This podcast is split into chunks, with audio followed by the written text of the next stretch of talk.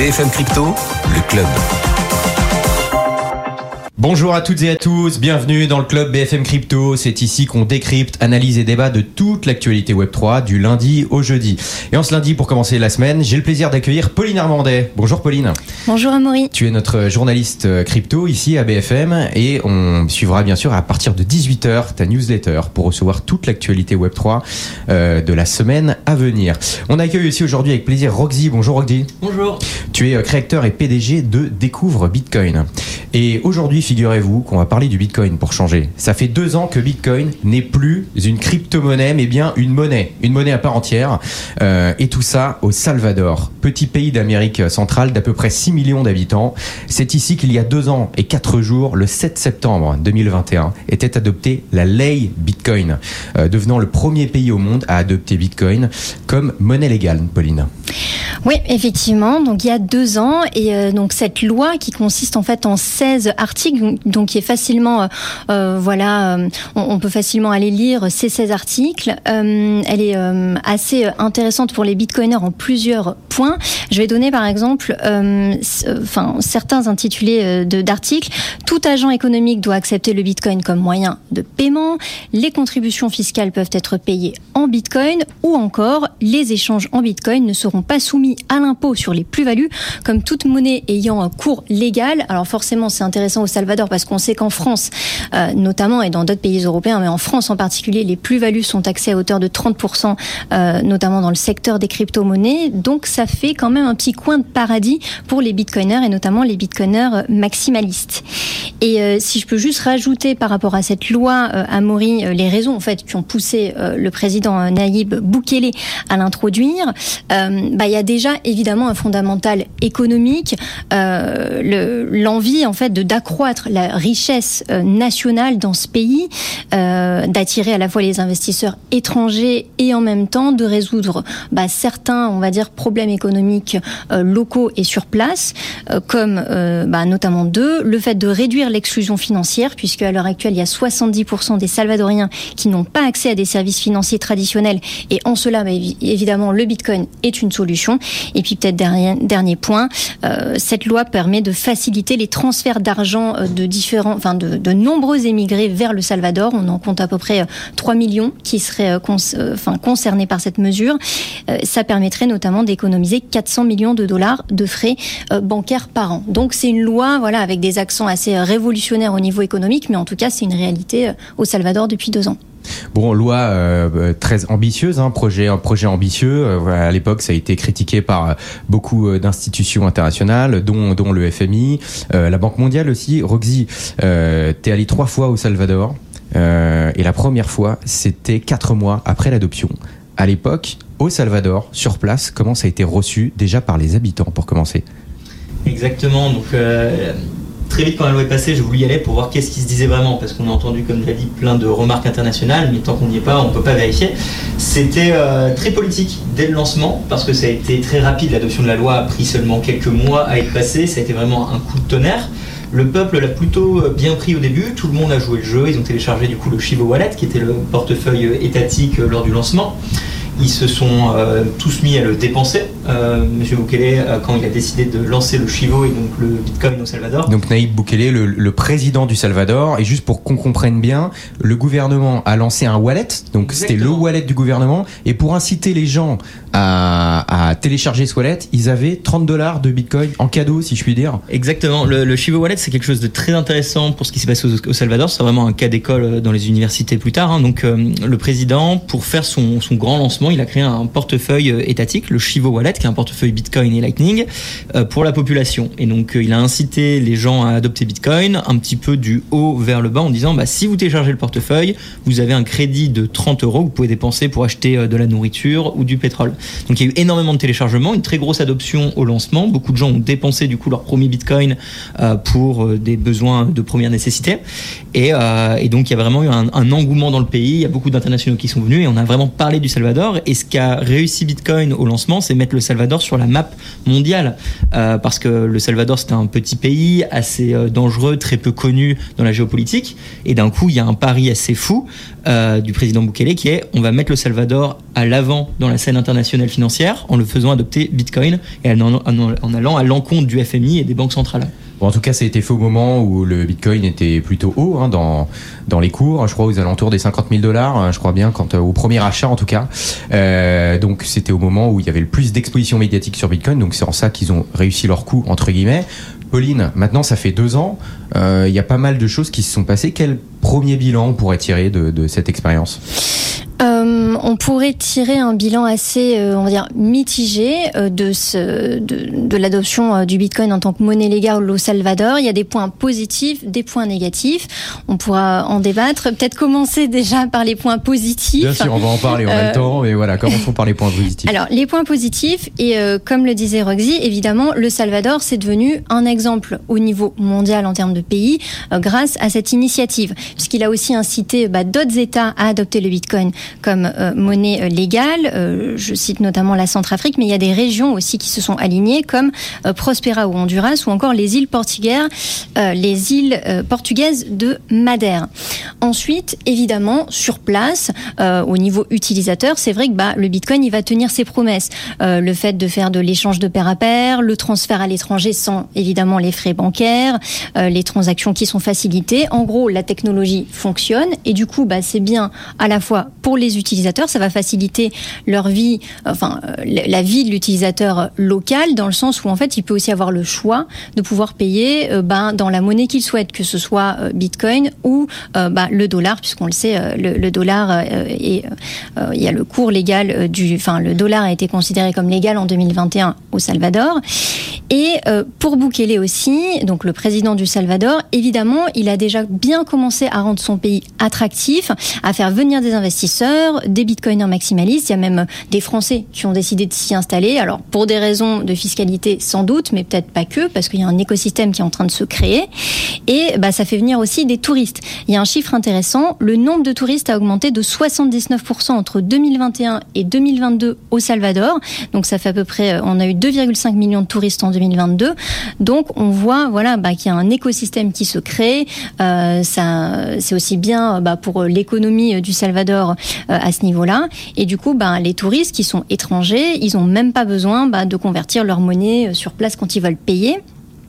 Et ça, ben, j'en ai discuté notamment avec euh, Renaud euh, qui est euh, spécialiste de la blockchain, et qui m'a dit que euh, quand il est arrivé au Salvador, donc aussi quelques mois après l'adoption du Bitcoin comme monnaie légale, il a dit, bah voilà, ça a donné un sentiment de liberté. En gros, bah, avec un, avec un smartphone, on peut tout faire, on peut payer. Et il disait, bah, il y a deux ans, certains commerces en France n'acceptaient même pas le paiement sans contact, alors que là, c'était révolutionnaire au Salvador. Donc, ben voilà, c'est déjà des points euh, en termes de, de concrétisation sur place, côté euh, euh, notamment euh, utilisateur. Donc pour le côté technique, la promesse a été tenue en tout Mm. cas. Euh, Roxy, donc tu es allé une première fois quatre mois après le lancement de la loi, et depuis, là, la dernière fois que tu y allé, c'était il y a un mois et demi à peu près, en juillet dernier. Euh, depuis, qu'est-ce qui s'est passé? Parce qu'au début, ça a bien commencé, c'est parti un peu sur des chapeaux de roue. Je crois qu'il y a quasiment un tiers de la population qui a téléchargé le, le Chivo Wallet, hein, le wallet du gouvernement. Mais depuis, avec la, la chute du cours du Bitcoin, je crois que ça a un peu moins bien fonctionné. En tout cas, de, je vais dire, l'engouement de la population, c'est un peu, euh, comment dire, un peu retombé. Voilà. Ouais, c'est ça. Ce qu'il faut comprendre, c'est que le Salvador est sur une vraie transformation, aussi bien touristique, de sécurité, d'infrastructure, et, Bitcoin se, rajoute là-dedans. Euh, quand le prix était haut et quand la loi était un petit peu sortie hype, tout le monde l'a utilisé. Après, il y a eu une sorte de, de lassitude. Évidemment, le prix a baissé. Il y a eu quelques petits problèmes techniques avec le portefeuille, donc euh, beaucoup de gens ont eu plus de mal à l'utiliser. Euh, donc forcément, il y, a, un petit peu moins d'adoption, on va dire, de la population générale. Par contre, ce qu'il faut regarder, c'est plus l'adoption de niveau des entreprises, de la création d'emplois, de l'infrastructure et des talents. Et en fait, là, on voit que le Salvador est en énorme boom par rapport à Bitcoin. Énormément de, startups viennent s'installer là-bas par le cadre juridique extrêmement favorable. On est quand même sur un 0% d'impôt pendant 14 ans si on est une société euh, Bitcoin euh, au Salvador. Euh, il y a énormément de technologies et on sent vraiment qu'aujourd'hui, le Salvador, c'est un petit peu l'endroit où il faut être si on est dans Bitcoin, parce que tout est possible et la population va l'adopter. Par rapport à l'utilisation du Chivo, souvent les stades vont vous dire que oui, bah, il n'y a plus de téléchargement du Chivo Wallet, c'est un échec. Ok, maintenant il faut peut-être regarder qu'est-ce qui se passe concrètement. Et en fait, c'est pas que le Chivo Wallet est moins utilisé, c'est que d'autres wallets ont pris le dessus. Donc en fait, il n'y a pas seulement le wallet étatique. Au Salvador, on peut utiliser n'importe quel type de wallet. Et donc il y a d'autres wallets euh, Lightning, d'autres portefeuilles Bitcoin très populaires comme euh, Bitcoin Beach Wallet, Bix ou Wallet of rappeler ce qu'est le Lightning Network. En fait, c'est une surcouche du réseau Bitcoin qui va permettre euh, des paiements de pair à pair quasi instantanés gratuit. Exactement. En fait, 100% du Salvador tourne sur le Lightning Network. Donc, on ne peut pas parler du Salvador sans le Lightning Network. Euh, Bitcoin, c'est la blockchain de base. C'est le layer 1, la couche 1, avec nos blocs et nos mineurs. C'est pas pratique pour un usage quotidien dans un pays comme le Salvador, parce qu'on va pas attendre 10 minutes quand on fait un paiement. Et euh, il y aurait trop de frais. Il y aurait 50 centimes de frais. Ce serait bien trop pour euh, cette population. Du coup, on utilise la couche 2, le Lightning Network, qui, elle, permet, comme tu l'as dit, des transactions instantanées avec zéro frais. Donc euh, toute l'infrastructure du Lightning Network, enfin tout le Salvador utilise cette infrastructure. Euh, et, du coup, la population n'utilise plus tellement le Chivo Wallet, mais d'autres portefeuilles du, marché plus privé, libre, euh, des solutions plus open source, un petit peu plus performantes pour leur utilisation quotidienne. D'ailleurs, je crois que le Salvador compte beaucoup sur les sociétés privées pour, se développer. Hein. Exactement, c'est ça le gros pari de toute façon de, du président, hein, c'est que le secteur privé va euh, pousser l'économie, va pousser le Bitcoin euh, dans le pays. On le voit avec l'éducation. Ma société là-bas euh, fait énormément de choses. Il nous donne carte blanche entre guillemets, il nous laisse faire, il crée des lois pour qu'on puisse venir, mais pas simplement sur l'éducation, sur tout ce qui va être l'infrastructure, ce qui va être la technologie. le Salvador mise sur le secteur privé et donc leur mission, eux, c'est plutôt de rendre le Salvador attrayant avec des lois, de l'infrastructure de la sécurité et euh, former des talents. Et une question que, que vous vous posez peut-être, hein, euh, vous qui nous regardez, qui nous écoutez, euh, Roxy, quand on veut payer en Bitcoin euh, au Salvador, quel que soit le wallet, le prix il est affiché comment? Parce que le cours du Bitcoin fluctue. C'est quoi? C'est affiché en satoshi? C'est affiché en dollars? C'est comment ça se passe? Alors ça va vraiment dépendre de l'endroit. Euh, donc si on est dans une zone où le Bitcoin est complètement accepté, comme le Centre international de Saint Salvador ou alors Bitcoin Beach, donc ont été un petit peu le, lieu de lancement d'origine de tout ce mouvement au Salvador. Là-bas, les prix peuvent être affiché en Satoshi, donc euh, la petite décimale de Bitcoin. Et euh, voilà. Par contre, dans le reste du pays, on reste quand même sur un, prix en euh, dollars. Et quand on paye, où le commerçant va automatiquement transformer ses Bitcoins reçus en stablecoin, donc une sorte de, un peu comme l'USDT ou l'USDC, hein, une sorte de stablecoin dollar, ou alors il va simplement accepter du Lightning, donc des, Bitcoins. Et Pauline, voilà, on, le disait que le Bitcoin a il y a eu moins d'engouement de la population, en tout cas sur le Chivo Wallet. Maintenant, on utilise d'autres wallets. Qu'en est-il concrètement euh, Est-ce que le Bitcoin est quand même adopté là-bas au Salvador? Alors, il y a pas beaucoup de, statistiques ou en tout cas de chiffres euh, officiels en termes d'adoption, mais il y a quand même, bon, on va dire euh, un sondage euh, qui est bah, souvent, enfin, qui, est cité en, référence en, en termes d'adoption des Salvadoriens. C'est un sondage de l'Université d'Amérique centrale qui explique voilà qu'en 2022, il y a eu 24,4% des Salvadoriens qui ont utilisé le Bitcoin pour payer contre 75,6% qui s'en sont passés. Donc il y a quand même un grand écart en termes euh, d'adoption, même si euh, c'est qu'un sondage évidemment.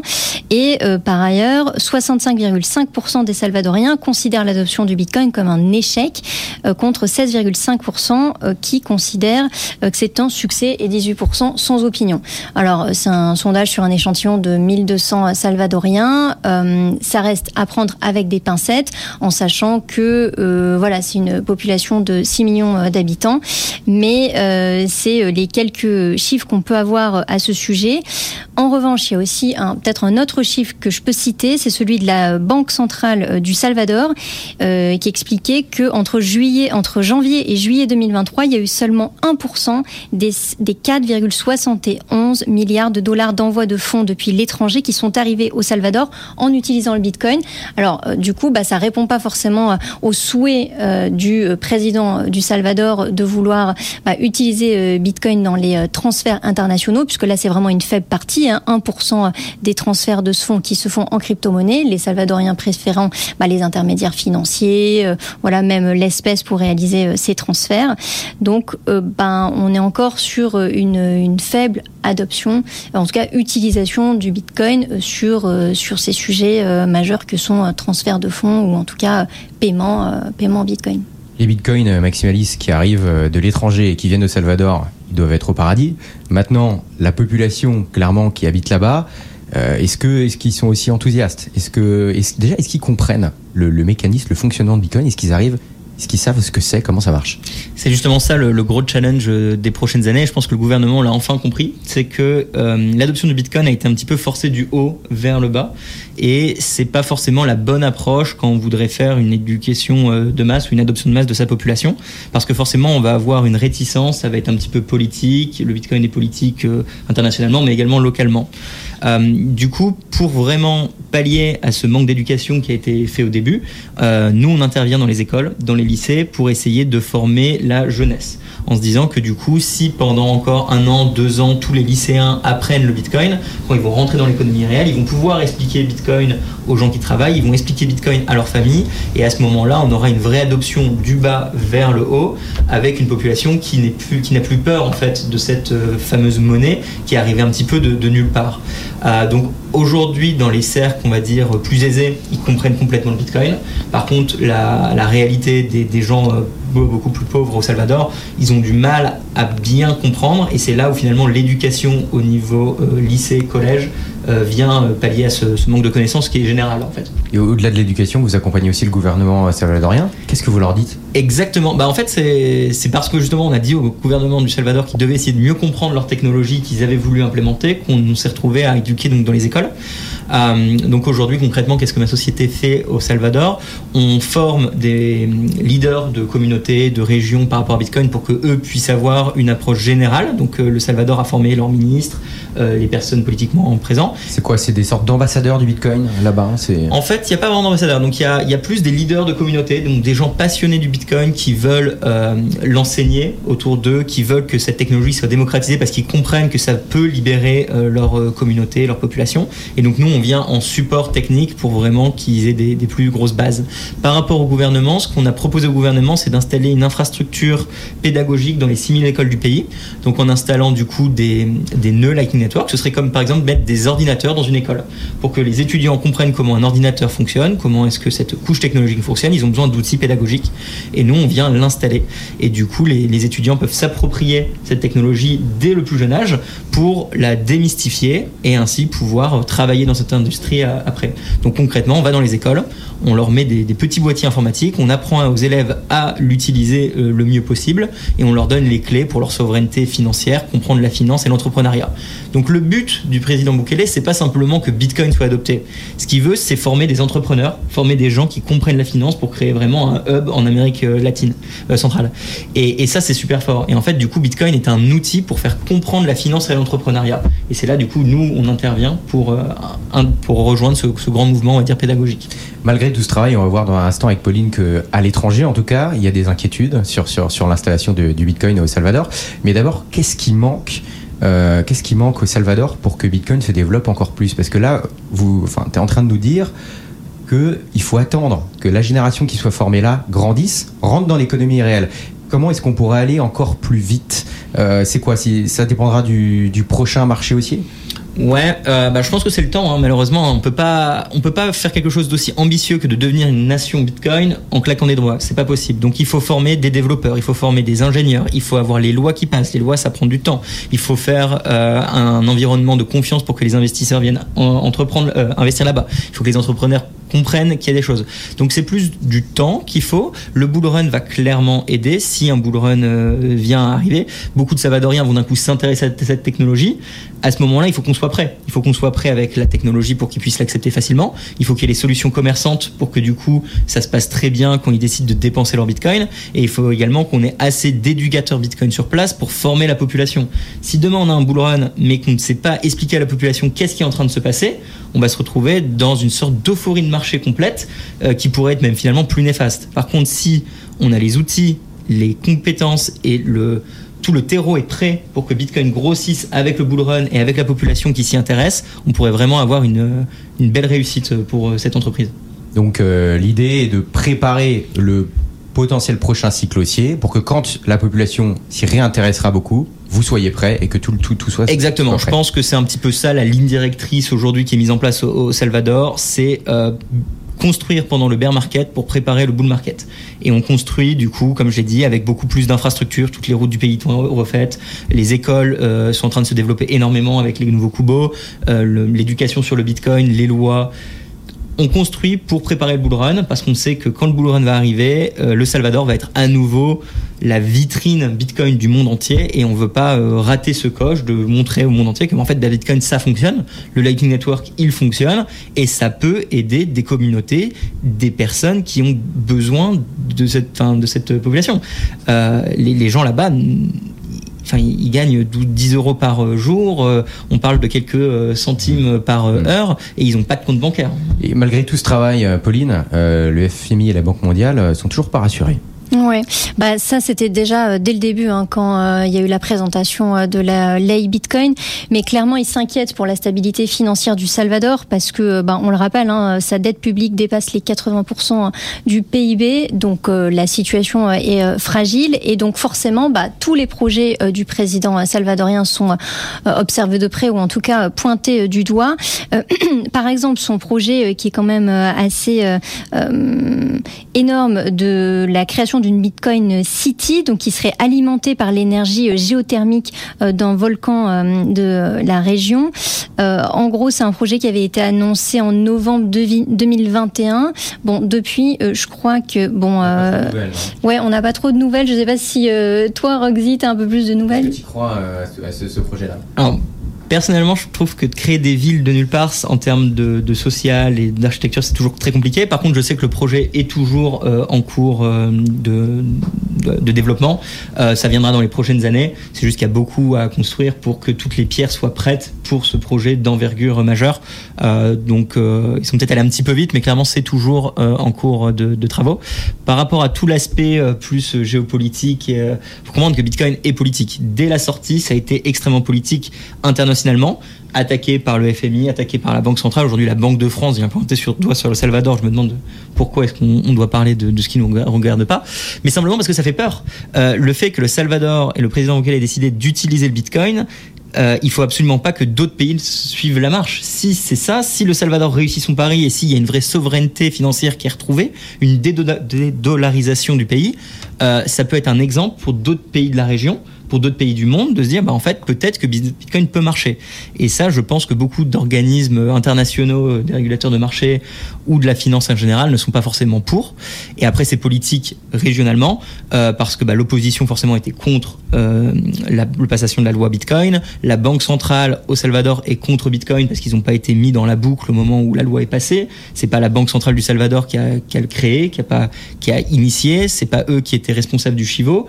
Donc forcément, il y a des conflits euh, politiques internes. Ce qui peut être intéressant pour les auditeurs, c'est comprendre que là, par exemple, quand j'y étais le, mois dernier, euh, l'opposition nous a demandé de les former sur Bitcoin. Donc ça veut dire qu'on a atteint un stade où même l'opposition comprend que Bitcoin ne va pas disparaître du pays, que Bitcoin en fait est là pour rester, et que s'ils ne se forment pas sur cette technologie, ils vont passer pour des, pour les derniers de la classe lors des prochaines élections dans six mois. Tu dis que c'est politique, mais finalement, ça mettra peut-être tout le monde d'accord au final, on ne sait pas. Ah bah s'ils comprennent que c'est une, une, technologie révolutionnaire, euh, peut-être qu'ils vont dire bon bah peut-être qu'on devrait l'adopter. Tu retournes quand? Dans deux mois, un mois, euh, en novembre. Et c'est quoi le projet? Tu as un euh, programme là-bas? Ouais, bah alors j'y retourne pour la conférence Adopting Bitcoin qui se passe en novembre. C'est la grosse conférence Bitcoin pour l'Amérique centrale, et du coup je vais continuer à développer donc mon, mon entreprise là-bas, où on va donc commencer les cinq écoles pilotes avec le gouvernement pour mettre en place l'infrastructure et euh, mettre en place euh, les briques pour l'année prochaine où on vise 50 écoles. Merci beaucoup Roxy d'avoir été avec nous, créateur et PDG de Découvre Bitcoin notamment et toutes tes activités euh, d'éducation qui sont à retrouver en ligne. Pauline, Pauline Armandet pour BFM Crypto. Voilà, on rappelle que ta newsletter sort ce soir à 18h. Abonnez-vous si ce n'est pas déjà fait.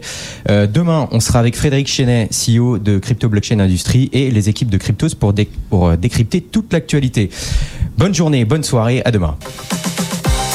BFM Business, BFM Crypto, le club.